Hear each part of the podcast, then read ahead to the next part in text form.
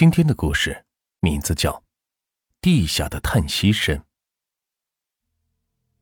其实我这个人不迷信的，但有些事情往往会超出我们的想象之外，就由不得你不信。比如下面这个故事，它真真切切的发生在我的身边，不用怀疑，因为我说了，这只是个故事，信不信由你。还记得刚上小学那会儿，家里的条件开始有所好转。以前爷爷传下的老屋也是经过几次修容，这次终于母亲忍受不了每次扫地时的尘土飞扬，所以决定把家里全部打上水泥地坪。对于这个决定，父亲也是很赞同，所以没几天便开始正式的实施了。九十年代初的水泥地坪不像现在的地板砖，那时只是简单的用水泥、黄沙混合后将地面铺平而已，所以实施起来也很快。没过两天的时间，家里的一半以上面积就已经整的是差不多了，就差最后的收光工作。因为整改的时候还是夏天，所以父亲决定就将家里的东西临时搬到门口的场地上。用雨布盖着，等施工一半后，将东西先放在这一半，另一半再进行施工。夏天的雨水多，为了防止不必要的麻烦，母亲跟父亲就利用晚上的时间进行收光工作。那天晚上，我与姐姐们在屋外露天的场地上搭起的床上是睡着了，父母他们还在继续工作，因为一开始施工时。有点不小心，在边角处没有整理好，留了个坑洞在那儿。父亲为了整体的美观，于是拿起铁锹在旁边的潮土混合物中铲了一铲，取些泥土将那个坑洞补平。可没想到，因为这一锹，父亲用力过大，竟入土三分。而在敲泥土的刹那，分明出现了一截森森白骨。那一截白骨在昏黄的灯光下，散发着鬼魅的气息。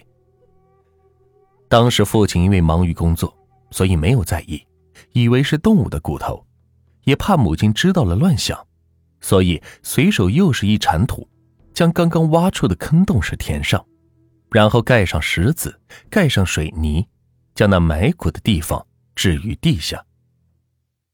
收光工作很顺利，第二天家里。放在场地上的东西全都是搬了回去，放在已经整理好的那半屋子里，只为整理出一个房间。所以父母将我的姐姐们安排在房里睡，而我则跟他们睡在堂屋。那天晚上，父母又在忙于给地面铺石子，我就早早的睡了。睡到半夜的时候，我突然被一阵冷风吹醒，在剩下的堂屋里。从来没有过这样的淫风，我当时惊起，努力的喊着妈妈，可是任凭我怎么努力，却怎么也是叫不出口。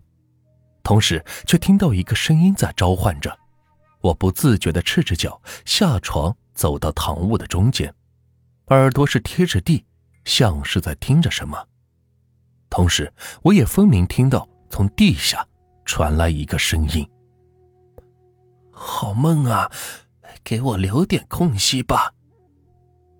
这个声音是一直重复着，由大及小，在寂静的夜晚，像是一根尖锐的利针，直刺着我的耳膜。我努力的捂着自己的耳朵，不去听那个声音，可那个声音仿佛不经由我的耳朵，而是从胸前传入，直刺我的心怀。我拼命的挣扎着，试着去摆脱那个声音，可一切都是徒劳。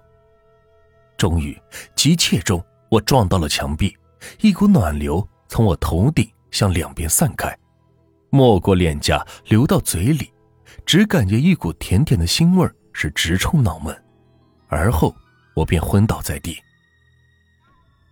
第二天，当我醒来时，已经是晌午，一睁眼便看见父母正在焦急地坐在床头。他们见我醒来，急切地询问着我发生了什么事。我将我脑海中的记忆如实的向他们说了。父亲听完我的诉说，先是默然的站着，然后突然点着了一根烟，用力的抽着。再后来，父亲似乎猛然间想到了什么，拿起铁杵，在昨晚发现白骨的地方用力的敲打着。很快，原本平整的地面被父亲弄出一个圆形宛如碗口大小的坑洞。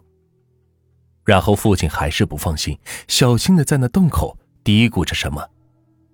我们问父亲说什么，父亲一直没有告诉我们，直到后来家搬了好几年后，父亲才告诉我说，他当时想跟地下的那具尸骨说：“你要透气，我们给你留了。房子是爷爷传下来的，我们并不是有意要跟你争空间。既然相安无事了这么多年。”也希望你以后别出来吓我的孩子们。其实当时父亲不告诉我们，是因为他也不知道自己的话在那睡在地下的尸体是否能听到。如果不起作用的话，那搬家是肯定的了，所以不希望我们有太多的担心。再后来两天，父亲把我们几个孩子送到外婆家时住了一个月，他与母亲还在继续工作。一个月后的那天早晨，父亲确定没事了，才去外婆家接我与姐姐们回家。回家的第一天，我看到那天晚上我晕倒的地方，父亲敲出的洞还在那里，只是上面多了个桌子。不仔细看，也不太能引起人注意。回家的第一天，父亲把我们姐弟三人叫来，郑重其事地告诉我们，不可以将那个洞堵起来。因为那天晚上我的事，所以我们都是点头默许了。后来由于父亲是特别限制，直到我们离开那个房子，都是没有什么事情发生，只是偶尔在半夜听到手指与石子摩擦声，但很快也就没有了。故事本应该就这样结束的，可当我们再大一点的时候，因为开始要上中学了，而村子里当时只有一个破败的小学。那时候，因为坐落在江心的一个小岛上，世世代代以打鱼为生，所以对知识的要求，整个村子也仅限于识字算账而已。而父亲却不这么认为，所以为了我们能读到中学，我们就举家搬迁了。原本父亲本意是打算将房子就这么空着了，可村里的一户跛脚的人家，却找到了我父亲要买我们的房子。虽然同在一个村子，但我们家唯独与跛脚这户人家从来没有联系过。在记忆中，跛脚的家里很穷，而且经常偷村子里别人家的东西，还经常是吓唬小孩。所以，对于跛脚，我总是厌恶与害怕的。我记得他们是那天晚上来到我家找父亲的，他们跟我父亲谈了很久。谈话中，我看到父亲一次一次的回绝他们。但第二天他们又来了，而且是请来了村里最老的长者。父亲无奈，带着他们跟着那个长者来到桌下的那个洞口边。虽然经历了几年时间，但那个碗大的洞口依然如父亲当时弄的那样，一点都没有被封住。我看到父亲指着洞口，对着那个要买房的人郑重地交代了几句，然后以低得出奇的价格把房子卖给了他们。房子的交接手续很快就办理完了。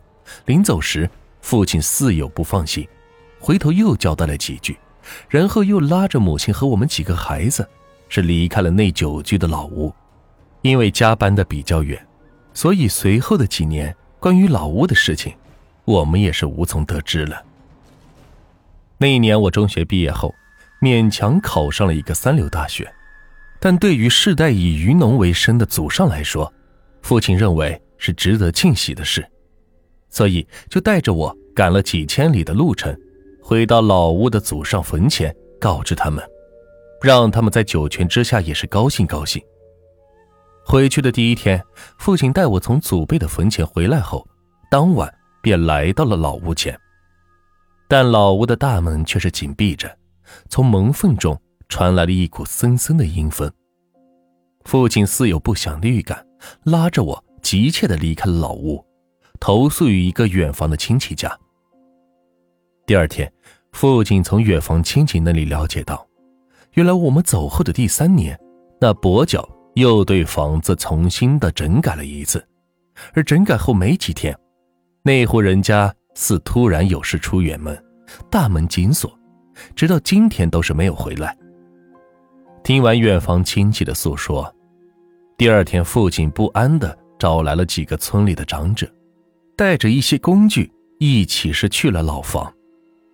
那生了锈的门锁几经敲打便脱落了下来。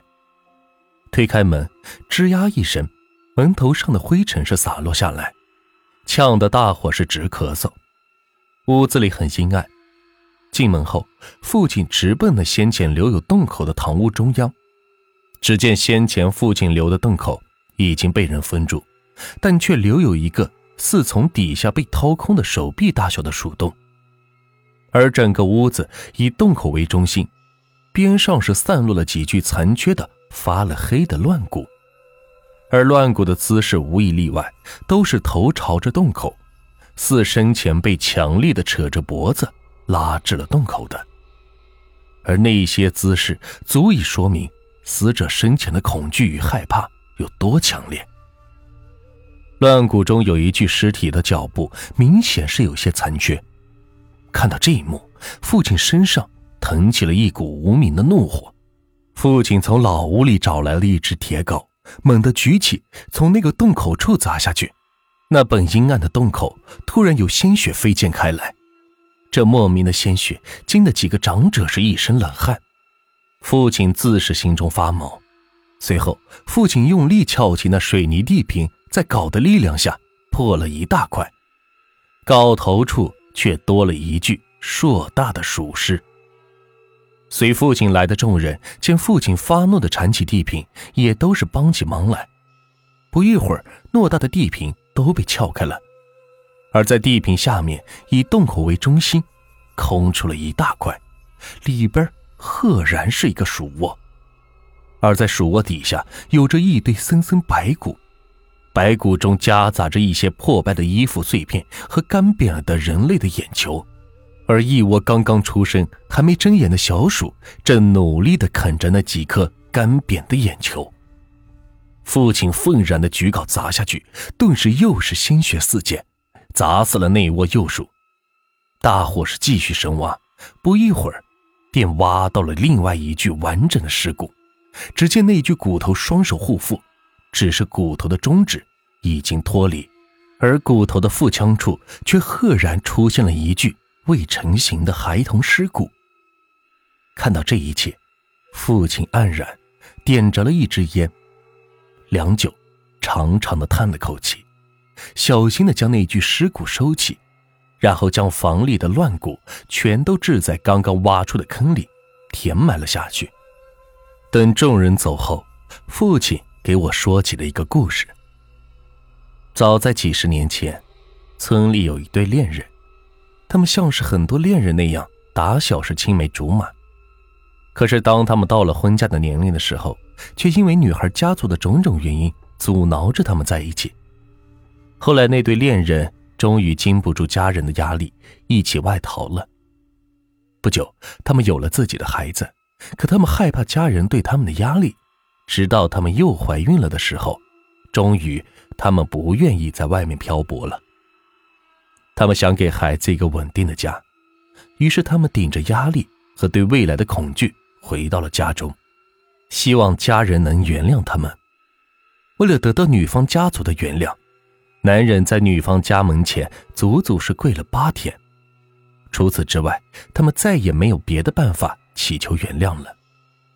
可他们的祈求并没有得到女人家里的原谅，女人的族长给男人一个非常耗时的难题。当男人想尽一切办法完成后，得到的却是女人已经被送走的消息。男人带着第一个孩子，痛苦地寻找着女人的下落。一直是找了几个月，后来就不找了。再后来，有人经常看见男人半夜对着一个土堆说话，人们都说这男人可能是疯了。后来的几年，男人是拼命的干活，而后在那个曾经对着说话的土堆上，盖了一个独门独户的房子。房子传给了他唯一的孩子，孩子又传给了他的孩子。他传给了孩子的时候，告诉他，要守着他一生一世。可当他孩子再往下传的时候，因为太爱自己的孩子了，他只能把这个事儿当成故事告诉了自己的孩子，并没有告诉故事中的人与他的关系。他只能让他尊重故事，或许有一天他会明白他的用意，而他，就是他的爷爷，他，是他的父亲，他，则是我的父亲。这个故事中的女人跟跛脚的是一个姓，父姓好生贤贞。故事说完，父亲小心的将那具收集的尸骨埋在了祖坟旁边，然后带着我回到了老屋。那夜，我们睡在老屋，想着父亲的故事，久久不能安睡。半夜坐起，恍惚中忽然听到地下。传来了一个沉重的男声，一声长长的叹息。